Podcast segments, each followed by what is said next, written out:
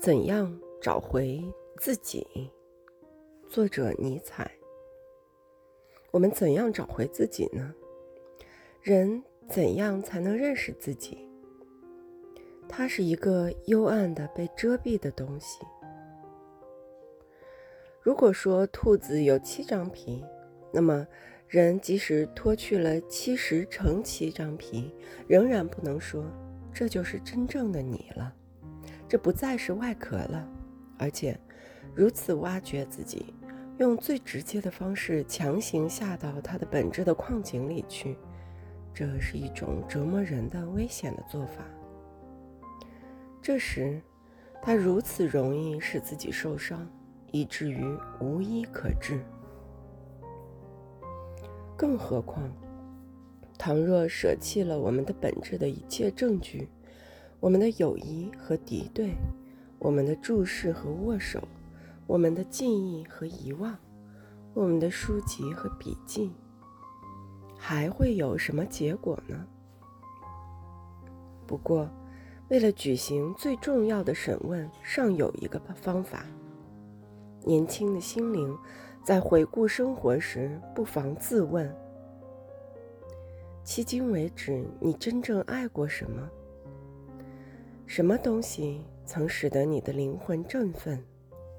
什么东西占据过它，同时又赐福于它？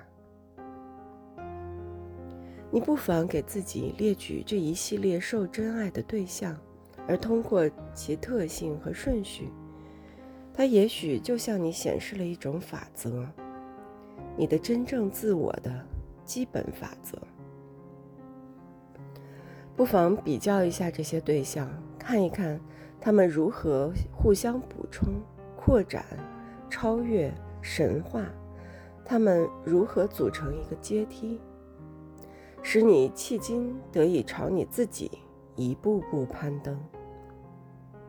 因为你的真正的本质并非深藏在你里面，而是无比的高于你，至少。高于你一向看作你的自我的那种东西。你的真正的教育家和塑造家向你透露什么是你的本质和真正的原初意义和主要原料。那是某种不可教育、不可塑造之物，但肯定也是难以被触及、束缚、瘫痪的东西。除了做你的解放者之外，你的教育家别无所能。这是一切塑造的秘诀。它并不出借人造的假肢、蜡制的鼻子、戴眼镜的眼睛。穆宁说：“唯有教育的效品者才会提供这些礼物，而教育，则是释放。”是扫除一切杂草、废品和企图损害作物嫩芽的害虫，是光和热的释放，是夜雨充满爱意的降临。它是对大自然的模仿和礼拜。在这里，大自然被理解为母性而慈悲的。它又是对大自然的完成，因为它预防了大自然的残酷不仁的爆发。并且化害为利，也因为他给大自然那后母般的态度和可悲的不可理喻的表现，罩上了一层面纱。